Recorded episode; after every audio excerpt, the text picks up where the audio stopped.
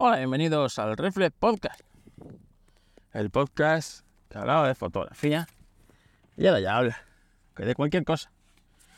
Cualquier cosa tiene cabida en este podcast. Así que, bueno, acabo de meterme en el coche, así que este va a ser un podcast en movilidad. Ay, qué calor hace. Voy a bajar el ya porque a mí el aire acondicionado no me gusta mucho. Así que este podcast va a ser luego filtrado por Adobe Podcast. Así que veremos qué tal, qué se escucha. Pues ayer, no sé si os disteis cuenta, en el podcast que grabé no tenía yo excesivas ganas de grabar, de grabar nada. No tenía yo muchas ganas de grabar nada porque eh, tuve un incidente con, con Pistón y la verdad es que es que os cuento. Yo iba grabando el podcast, pues eso. Había empezado el podcast muy similar o prácticamente igual al que al que escuchasteis ayer. Y cuando ya había metido el audio y tal. Porque bueno, el podcast del día anterior, el día 16, lo reescuché. No estaba yo. no me gustó cómo había quedado. Digo, bueno, lo voy a volver a regrabar porque me dejé cosas y tal, y hay cosas que no, por ejemplo, ¿no? Digo, los cinco, los seis mantras del preparacionismo, ¿no? El agua, el fuego, el refugio, ¿vale? Que me lo dejé, el botiquín, ¿vale? Etcétera, etcétera, etcétera. Entonces, creo que me dejé el refugio, es importante comentarlo y tal, pero bueno. Eh, lo que os digo, que digo, lo voy a grabar, digo, y como me había saltado la historia esta unos días antes, digo, voy a buscar la historia esta y que me viene muy bien para, pues, para iniciar el podcast. Así que lo tenía ya todo grabado, o iba grabando, y Pistón se lleva bien con prácticamente todos los perros. Es un perro muy sociable con personas y con animales y con todo. Y pero tiene un archienemigo. Se llama Cooper. Es un border collie y siempre que pasamos por donde vive Cooper, él coge y le mea en la, le mea en la puerta o le caga. Y el Cooper hace lo mismo con, con, con, con Pistón. Cuando pasa por nuestra calle, le tiene que dejar un regalito a, a. Se odian. No sé por qué, pero se odian. Total, que íbamos Pistón y yo a las 6 y media de la mañana yo iba grabando esto y de repente veo que se acerca un Border Collie a toda leche hacia Pistón. Yo al principio no conozco qué Border Collie es, si es un Border Collie amigo o es Cooper. Y ya oigo al dueño, ¡Cooper! Y veo que el perro viene con un cacho cuerda colgando del cuello. El cabrón había visto a Pistón y había arrancado, había roto la cuerda, la debía tener mordisqueada o algo, porque esa cuerda no hay perro que la parta. Una, una soga de estas de correa, es que eso, eso no hay humano que parta una soga de esas. Así que debía estar, pues, mordisqueada por el perro y partido por el punto débil, por la mitad de la soga. Flash. Y venía el perro con media, media correa volando a por pistón. Claro, yo ya veo que es Cooper, veo que el dueño viene como a 10 metros del perro corriendo. Y digo, bueno, pues, porque si es otro perro que no conozco, y que no conozco al dueño, la primera pata que se lleva el perro de llega es interesante, ¿sabes? Posiblemente saque la navaja y nos veamos en un juicio rápido después. Pero uno tenía ganas yo de movidas en mis vacaciones con un vecino. Las cosas como son. Bueno, pues le meto a Pistón un, empujón yo para atrás, porque claro, Pistón va a atacar también, o sea, Pistón no se, va a, no se va a chantar, se va a defender y va a atacar al otro perro, que viene a por él. Le meto así para atrás con la correa, el primer embiste los que vamos, el perro vuelve otra vez a por Pistón, le vuelvo a meter otro, otro toque, evitamos el segundo bocado y ya yo me agacho, yo que ya veo que viene el dueño para hacerse con, con su perro. Y le va a meter una dentellada a Pistón. Pistón, evidentemente, no se va a dejar meter una dentellada y le lanza una dentellada al perro que impacta sobre mi mano, sobre mi dedo concretamente. Y me clava, pues, los dientes por arriba y por abajo del dedo índice. Evidentemente, mi grito es eh, cualquier cosa menos bonito. Empezó a sangrar bastante. El dueño de Cooper, pues fíjate que es que ha roto la correa, el cabrón este. No sé por qué con el tuyo lo tiene así, tal, no sé qué. Total, que bueno, ya cojo, me voy para arriba y bueno, ya está. Me sigo en mi paseo, pero con el dedo, pues eso, bastante tocado. Me lo desinfecto porque una de las cosas que llevo en la mochila es un pequeño botiquín. Así que me desinfecto con, con alcohol y que es que dolía, o sea, no, imagináis lo que duele desinfectarte con alcohol. Y me lo tapo con, con unas tiritas y un poquito de, de betadine y continúo, continúo el paseo. Y bueno, pues evidentemente esto se infecta, así que estoy con antibióticos y amoxicilina y, y, bueno, y con el dedo, dedo vendado. Volví a grabar el, el, inicio del podcast, pero ya no tenía yo ni ganas ni humor para, para grabarlo, así que dije, mira, grabo el, el inicio y después, pues lo que hago es meto el del día anterior, que aunque no estoy, no me gusta cómo ha quedado, por lo menos, pues, pues ya está. Así que ese es el, el podcast de ayer. Y ayer, no, antes de ayer, Adrián de Apelianos, a Spain en Twitter o X o como se llame ahora la red de los más, eh, me pasó un enlace interesante sobre el proceso de fabricación de 3 nanómetros de TSMC. TSMC es el acrónimo de Taiwan Semiconductor.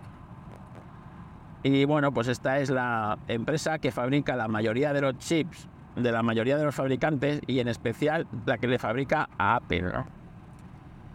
Eh, Apple estuvo fabricando sus chips, sus A4, que empezó en la 4, la 5, la 6, la 7, la 8, hasta el M1, el M2 y el futuro M3, pues eh, al principio pues se lo fabricaba Samsung, se lo fabricaba TSMC, iba con distintas partidas. Pero al final, pues TSMC parece ser que es la que más ha innovado o la que más dinero le han metido. Total, que TSMC tiene acuerdos estratégicos con Apple y prioritarios. Es decir, Apple eh, es su socio prioritario. Y para ello, pues, entre otras cosas, eh, normalmente los fabricantes de las obleas estas de, de silicio, eh, los chips que no son correctos, es decir, pues tú tienes un chip que funciona, imagínate, de la oblea te salen pues un número de chips que van perfectos. Los que se van alejando del centro cada vez van peor, ¿no? Pues estos siempre se ha dicho que, por ejemplo, Intel eran todos i7, en que le faltaba, no funcionaba al 100%, ese era un i5 y el que no funcionaba, ese era un i3, pero que realmente no había una diferencia de arquitectura ni de construcción de unos a otros, sino que eran, pues, chips que por lo que sea tenían menos núcleos en funcionamiento, eh, menos transistores, etcétera, etcétera, etcétera, pero por el proceso de fabricación. Y los que son inútiles, pues realmente la compañía se los sigue cobrando a, a la empresa con la que los hace, menos a Apple, que TSMC es ella la que se queda con los chips defectuosos y no se los factura Apple. Otra genialidad de Tito Team. Bravo, Team. Entonces, claro, que tiene acuerdos acuerdos, digamos, prioritarios con Apple y la fabricación para, para Apple. ¿Por qué se está retrasando el de 3 nanómetros? Porque dicen que solamente el 70% de los chips que se producen de 3 nanómetros son, son operativos. El otro 30% son inaprovechables. No es que, pues bueno, pues este no funciona bien, lo metemos como para, yo qué sé, como un le metemos como un M2 o le metemos como para, para otro dispositivo. No, directamente no son operativos. El 30% de los chips que dices tú, bueno, pues no es un porcentaje muy alto, pero cuando estamos hablando de, de, escalas industriales, es un porcentaje muy alto, ¿no? Y sobre todo cuando tú no le puedes pasar a cobro a esa empresa esos chips erróneos, sino que te los te los comes tú, ¿no? Te los comes tú porque es el acuerdo que tiene TSMC con Apple. Claro, Apple se estará comprometida a comprarle pues todo, una serie de, millones de, chips, imaginaros, ¿no? O toda la producción, o los, acuerdos que tengan comerciales. Estas empresas, pues deben ser acuerdos muy importantes de mucho dinero y atados por mil sitios. Entonces, ese es, el, problema que están teniendo a la hora de los 3 nanómetros, ¿no? Y que, bueno, que hay distintos procesos de fabricación de hasta 1,8 nanómetros, pero que volvemos con el, el, problema, y es que el problema es que hay un montón de chips que se...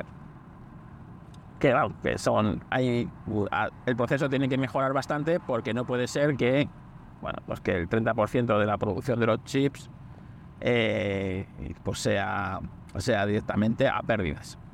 Entonces encarece el producto y sobre todo el proceso de fabricación, pues evidentemente, y tú imagínate que tienes que fabricar un millón de chips, y no son un millón los que fabrican, son bastantes más, pues solamente de un millón de chips, solamente 700.000 aproximadamente son, son viables, ¿no?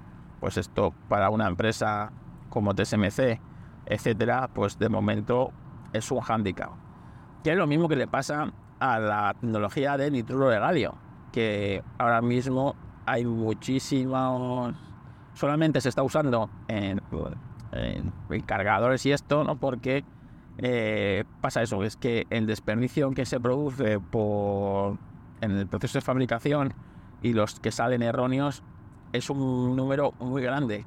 Pero esto se soluciona metiendo inversión y desarrollo. Y eso es dinero. Dinero, dinero, dinero. Así que no me cabe duda que llegará un momento en el que en el que este proceso pues pues lo controlarán las empresas pues como controlaron el de los 5 nanómetros, el de los 7 y tal, ¿no? Así que eh, os voy a dejar en las notas del episodio el link del artículo de Ars Técnica que es muy interesante leerlo porque lo explica muy bien como para tontitos, o sea, como para mí. Así que me gustó mucho, así que desde aquí le doy las gracias, Adri, por el, eh, por el artículo. Y, bueno, pues, pues interesante, ¿no? Saber muchas veces cuando las empresas nos, nos toman el pelo, ¿no? Como, pues como Intel, ¿no? Que en otro artículo que se publicó ayer, su CEO venía decir que, bueno, que van a arrasar con el proceso de 3 nanómetros y tal y tal y tal, ¿sabes? Y te quedas así diciendo, pero... Pero, ¿por qué, ¿por qué decís esto? Yo entiendo que tengáis que... A cara de vuestros... A, tenéis que dar mensajes a vuestros inversores para que no salgan corriendo de ahí, ¿no? Pero, coño, pero, no sé, tener un poquito de... Un poquito de vergüenza, ¿no? Bueno, esto... Esto es. En fin. Bueno, pues ya estoy llegando a casa de, mi madre, que le voy a regalar las platas a la mujer. Así que vamos a ir cortando el podcast de hoy. Voy a ver si me vuelvo a dar un poquito de desinfectante y me cambio el, el, vendaje. La verdad es que duele bastante, ¿no? Estas, estas heridas de, cuando te mete un bocado un perro, claro, los gatos son peores todavía, porque los gatos tienen muchas más bacterias en la boca al final siempre se te acaban infectando por eso mismo. Y aquí entre el aplastamiento del bocado, la presión que me hizo y los dos agujeros que me metió el pistón y tal, la verdad es que ayer pasé un día jodido, ¿eh? Jodido. Hoy va un poco mejor, yo creo que el antibiótico está haciendo su efecto y no me está doliendo tanto, pero, pero joder, ayer, ayer pasé un día fastidiado en, en ese aspecto. Así que, así que nada, bueno, como os digo, muchas gracias por escuchar el Reflex Podcast. Las quejitas de hoy, pues a mi vecino, al de Cooper, pues que se compre una cuerda de calidad, coño, para llevar al perro. Cago en hostia, si esto me pasa en Estados Unidos, me forro. Le meto una denuncia y, seguro que me forro, ¿eh? Por daños y perjuicios. Aquí en España, encima la culpa sería vía, seguro. Porque el que me mordió sería mi perro, ¿sabes? Defendiéndose, pero mi perro. Ah, que te mordido tu perro, así que quedas condenado a pagarte a ti mismo una indemnización, ¿sabes? de la cual el 16% tendrá que ir al Estado. Me lo imagino, es que me lo imagino. Así. Venga, que tengáis un bonito día de viernes, que tengáis un buen fin de semana. Y nada, los que estéis en vacaciones, que continuéis con vuestras vacaciones y los que no, pues, pues se queda menos, que septiembre es el mejor mes para tomar las vacaciones, que ya lo sabéis. Venga, saludo, adiós.